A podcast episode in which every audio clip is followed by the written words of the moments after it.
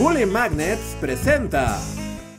En nuestra vida cotidiana usamos términos políticos de los que realmente sabemos muy pocos. Aquí en Bully Magnets ya hemos hablado de algunos de ellos, como liberalismo, populismo o fascismo. No nos gustan esos videos porque nos cuestionan nuestra forma iracunda de ver al mundo. Pues me alegro entonces. Y hoy quiero hablarles de uno que probablemente sea el más escandaloso de todos, el totalitarismo.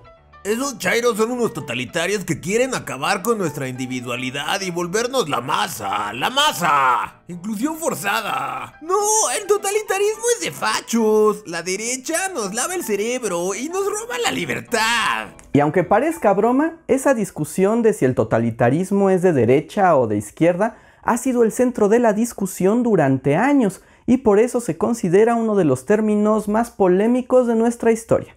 Así que vayamos a lo nuestro. ¿Qué es exactamente el totalitarismo? El totalitarismo es la manera en que se califica a los regímenes autocráticos del siglo XX, en particular aquellos que pretendieron, por medio de la violencia y un aparato propagandístico, la homogeneidad de sus habitantes y una alineación ideológica que restringía sus libertades individuales y democráticas. En particular, se refiere a la Alemania nazi y a la Rusia stalinista. Siempre la traen con nosotros. Es que nos tienen envidia. Sé que esa definición puede ser un poco densa, pero no se preocupen, les explicaré de qué se trata y las características que tienen esos gobiernos. A mí me parece que es muy clara, aunque algo limitada y simple. Pero eso es porque eres un inmundo. Los demás, por favor, síganme. Un régimen autocrático es una forma de gobierno donde el poder está concentrado en una sola persona o un pequeño grupo de individuos, quienes, por medio de la presión o la violencia, someten a sus súbditos y les impiden cualquier forma de oposición o participación. En la historia humana ha habido muchos tipos de autocracias, desde los tiranos griegos, los últimos emperadores romanos y las monarquías absolutistas, hasta las dictaduras militares. Su principal característica es que no hay mecanismos que limiten o regulen las decisiones de los gobernantes. O sea que si Luis XIV quería patear a una niñita, nadie podía reclamarle, cuestionarle o decirle, oye Luis XIV, ¿por qué quieres pegarle a esa niñita? Básicamente podía hacerlo sin que tuviera ninguna consecuencia para él ni para su gobierno. Ah, me gusta a dónde va este ejemplo. Ay, a mí no. Pero lo que pasó con los totalitarismos del siglo XX fue algo especial, por no decir nunca antes visto. Fueron naciones que, ayudadas por la ciencia, la tecnología y el apoyo de las masas, exaltaron al Estado de tal extremo que buscaron no solo el dominio sobre sus poblaciones, sino la posibilidad de transformar la realidad por medio de la fuerza y la intimidación, al grado de plantearse la aniquilación humana con tal de conseguir un estado fuerte e idealizado. Así es, este será un video muy bajoneador. Así que si quieren apoyarnos y que sigamos haciendo estos temas, aunque YouTube luego nos desmonetiza, recuerden que pueden suscribirse o unirse a nuestro Patreon o sistema de membresías de YouTube. Pero bueno, el totalitarismo no salió de la nada, así que vamos al... ¡Contexto histórico! En el siglo XVIII ocurrió el ascenso del liberalismo, la doctrina política que promovía nuevos valores como la democracia, la individualidad y los derechos del ciudadano. Después de varias revoluciones, se convirtió en la respuesta al abuso de las monarquías y en una promesa para un mundo más justo y mejor a menos que no seas hombre, europeo y de preferencia burgués. Pero bueno, ya saben cómo es esto, así que continuemos. Al mismo tiempo, la ciencia y la tecnología dieron impulso a la revolución industrial del siglo XIX y a una bonanza económica sin precedentes, y todo esto bajo las ideas del positivismo indicaban que la sociedad humana estaba entrando a su mejor momento, el sueño del progreso se hacía realidad. Liberalismo y positivismo, donde nada puede malir sal. es lo primero que sale mal. Y sí, porque ¡boom! Primera Guerra Mundial. El estallido de la Primera Guerra Mundial fue un duro golpe para la ilusión liberal. Por un lado, la guerra empezó por las crisis económicas capitalistas y la ambición imperialista, y por el otro, el desarrollo de la tecnología en armas ocasionó una guerra sin cuartel con muertes y horrores que hasta entonces eran inimaginables. Se empezó a cuestionar entonces si los estados liberales eran realmente la respuesta. Las democracias parecían débiles, el individualismo causa de muchos males, y la explotación capitalista resultaba una pesadilla para los menos favorecidos. Fue en este contexto que surgieron las alternativas políticas que darían forma e identidad al siglo XX. Primero el comunismo de la Revolución Rusa, que a través de la Unión Soviética y las ideas marxistas propuso la abolición de las clases sociales y el rechazo al sistema capitalista. Y luego los fascismos europeos, que a través de un fuerte nacionalismo clamaban por un Estado poderoso, presente en todas las esferas de la sociedad, bajo la idea de que el Estado representaba al pueblo y que la individualidad es absurda y hasta peligrosa. Y bueno, me parece importante decirles que si ustedes son de esas personas que quieren conocerlo todo con más profundidad, tenemos algunos videos que lo tratan particularmente y se los dejamos en las etiquetas de acá arriba. La palabra totalitarismo apareció por primera vez a principios de los años 20 y fue utilizada por antifascistas italianos como Giovanni Amendola y Lelio Basso para denunciar el régimen de Benito Mussolini, que había mostrado su tendencia de ser total en cuanto a que buscaba el dominio absoluto de la vida pública y administrativa. Había disuelto y perseguido brutalmente toda oposición y se erigía como un líder todopoderoso. Decirle totalitario tenía la intención de ser una cosa mala, pero no imaginarían lo que pasó después. ¿Cómo es que me han llamado totalitario, totalitario a mí? Pues me encanta. ¡Qué adjetivo tan justo y adecuado! Lo amo. Tiene punch. Punch. Mussolini adoptó con orgullo el término totalitario, porque en efecto su idea del fascismo era total. Su idea era que el liberalismo democrático había debilitado a Italia. La alternativa, un Estado fuerte y presente en todo momento, donde las personas fueran una sola entidad, un pueblo glorioso y orgulloso que trabajara como una sola unidad, la unidad del Estado. Y de ahí el famoso discurso de Mussolini donde dijo, Todo el Estado, nada fuera del Estado, nada contra el Estado. ¡Mamma mía! Irónicamente, Mussolini puso el término de moda, y de ahí otros empezaron a utilizarlo con más frecuencia.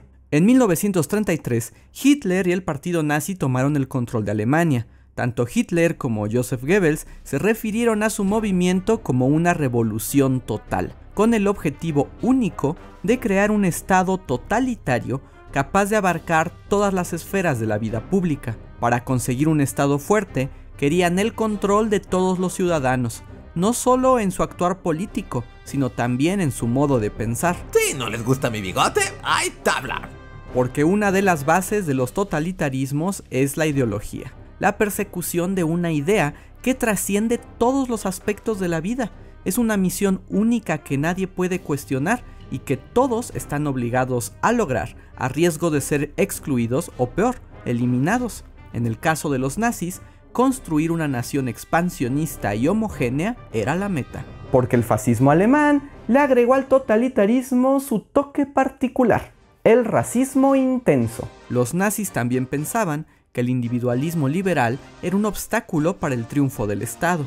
En Alemania se veía que el Estado estaba para proteger y apoyar solo a los miembros de una comunidad racialmente homogénea, una estirpe elegida por Dios, la raza aria, pues creían que el hecho de que todos fueran de una misma raza era la única forma de terminar con las diferencias individuales. Y si sienten que esto se está poniendo cada vez más turbio, bueno, tienen razón. En esa misma época, Joseph Stalin había tomado el control de la Unión Soviética. Aunque él nunca se asumió como totalitario, sus más feroces críticos como Trotsky o Viktor Serge lo acusaron de haber construido una autocracia total. Stalin había concentrado el poder económico, político, cultural y social en el Partido Comunista sobre el que tenía el control absoluto. En búsqueda del Estado comunista, había declarado una dictadura del proletariado, que más bien era una casta de burócratas que restringía y reprimía cualquier visión diferente o crítica a lo que se planteaba desde el gobierno. En la URSS todos somos iguales. Siempre y cuando pensemos igual y hagamos igual todo lo que les diga yo. ¿Y usted será igual a nosotros? por supuesto, camarada, por supuesto. A ese me lo mandan al gulag. Ahora que identificamos estos totalitarismos, podemos hablar de sus principales características. Primero, los totalitarismos se construyen sobre una base ideológica, una doctrina casi mítica que justifica cualquier acción y propone una meta sublime y espiritual para la nación. La ideología es enseñada a toda la sociedad y se mantiene presente en todas las manifestaciones culturales, y claro, no se permite cuestionarla. La manera en que estas ideologías se originan y se imponen puede ser diversa, pero casi siempre parten o de la nostalgia o de la promesa por un futuro mejor. Ofrecen la redención a sus seguidores y plantean un mundo radical de absolutos, donde todo es blanco y negro, o se divide entre amigo y enemigo, o el bien y el mal. Por ejemplo, el fascismo italiano se basaba en el mito histórico del Imperio Romano, la grandeza que se quería restaurar en el presente. Los nazis también querían recuperar un pasado ideal, donde la raza aria, la elegida de Dios, recuperara lo que los vicios de la ilustración y el liberalismo habían traído. Y la URSS ponía su discurso en el futuro, la llegada del estado ideal del comunismo llegaría una vez que el pueblo se uniera contra todos los males del presente. Por eso a los totalitarismos también se les llama religiones seculares, porque son como cultos, pero en vez de tener a Dios y muchos santos, tienes un montón de nacionalismo. Segundo, los totalitarismos se organizan en torno a un líder carismático y un partido único que concentra el poder.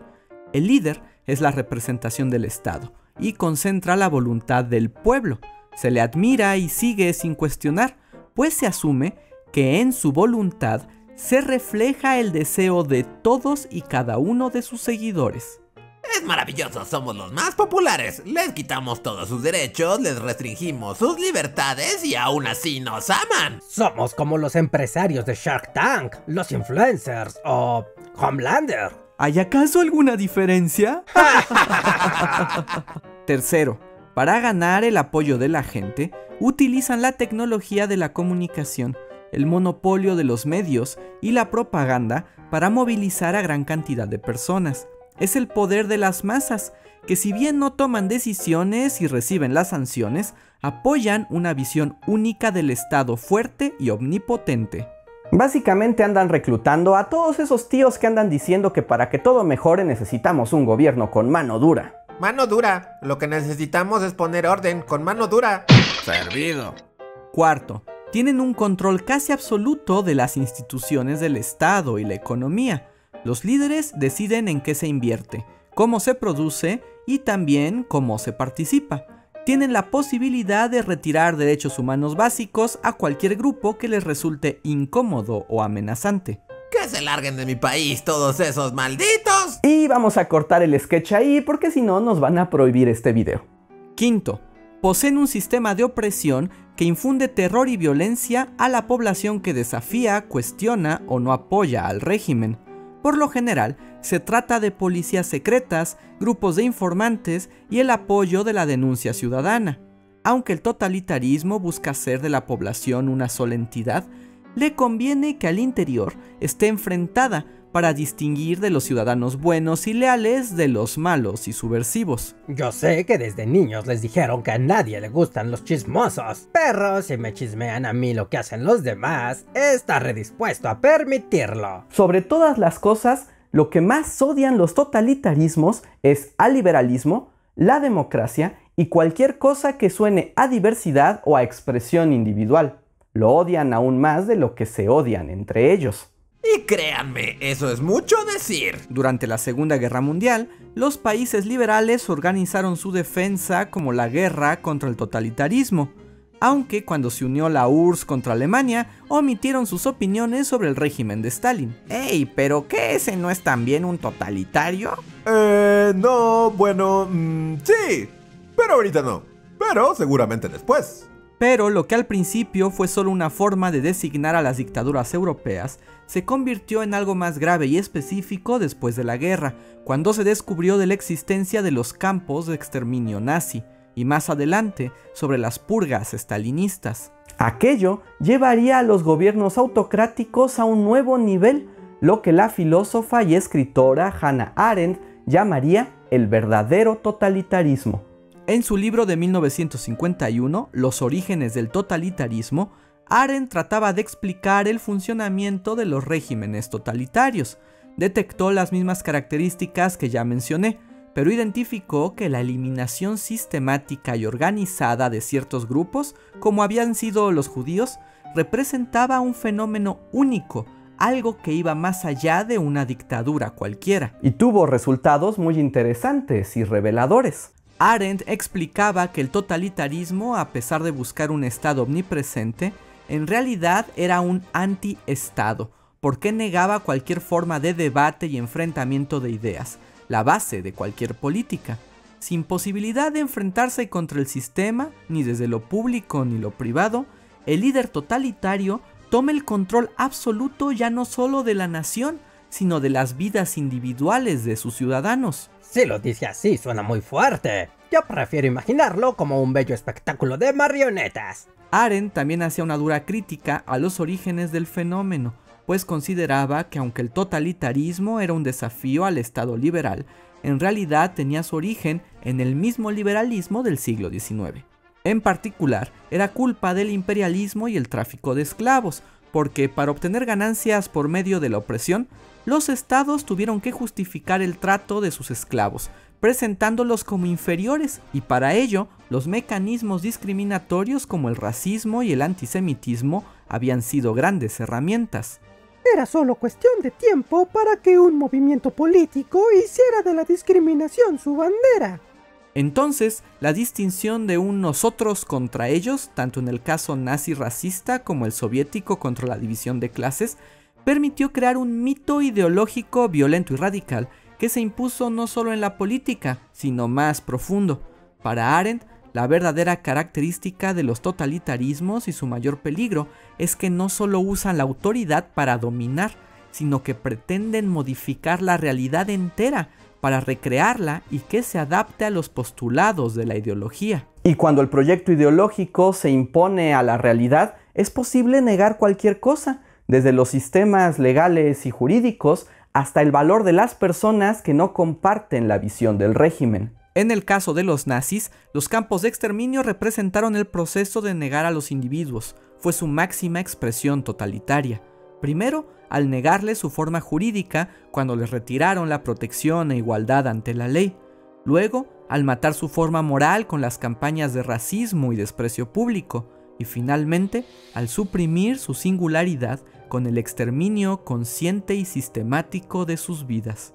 Esto se puso ya más turbio. Bienvenido al siglo XX, niñito. En el caso soviético, además de los asesinatos de Stalin a comunidades opositoras, también destaca su transformación de la realidad a través de la historia, modificando no solo la educación, sino incluso los archivos y las pruebas de que el mundo era diferente a lo que decía el partido, como cuando se dedicó a borrar de las fotografías oficiales a todos los miembros de la lucha revolucionaria que se habían enfrentado o proclamado contra Stalin.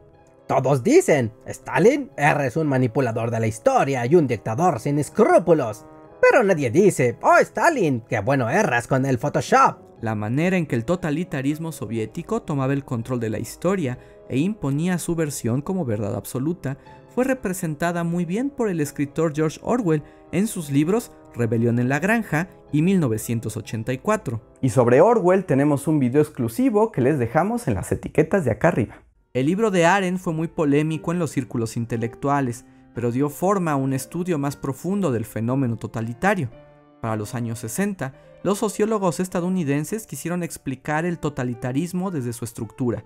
En particular, los académicos Carl Friedrich y Sigmund Breskin hicieron toda una tipología de manual en su libro Dictadura Totalitaria y Autocracia de 1965. Estos estudios fueron muy importantes, pero también un campo de batalla porque estamos en tiempos de la Guerra Fría. Por lo general, los estudios del totalitarismo se realizaban en Occidente, y entre varias otras cosas pretendían cuestionar a la Unión Soviética, que ya después de la guerra volvió a ser enemiga y ejemplo de totalitarismo. Sin embargo, también empezaron a surgir dictaduras militares en todo el mundo, y varias apoyadas por países liberales en contra del comunismo, por lo que la calidad de las autocracias y el uso del término totalitario se llenó de contradicciones y problemas. Miren, es fácil. Si la dictadura es comunista, entonces es totalitaria. Si es de los nuestros, entonces no. Es muy fácil si lo piensan así. Después de la caída de la URSS en el 89, el término totalitarismo se volvió aún más ambiguo, así que comenzó a dejar de usarse en el terreno de la sociología y de la historia. Incluso se le empezó a cuestionar. Hoy en día ha perdido fuerza, pero aún lo utilizamos en el lenguaje popular para denunciar gobiernos autoritarios, ya sean de derecha o de izquierda. Es el legado en nuestra memoria de algunos de los procesos políticos más complicados y difíciles para nuestra historia. ¿Qué les pareció este video? ¿Ustedes qué piensan de los autoritarismos? Pónganlo en los comentarios. Sabemos que es un tema muy complejo y hay mucho más que decir, así que consulten la bibliografía que usamos para este video y dejamos al final de los créditos. Si aprendieron algo nuevo, denle like a este video, suscríbanse y si quieren apoyarnos de otras maneras, no olviden que pueden unirse a nuestro sistema de membresías o página de Patreon, donde ganarán algunas recompensas. También pueden dejarnos un super gracias, que es un chat con donativo al que seguramente contestaremos. Espero hayan aprendido más sobre los autoritarismos. Yo soy Andrés Alba y nos vemos para la próxima.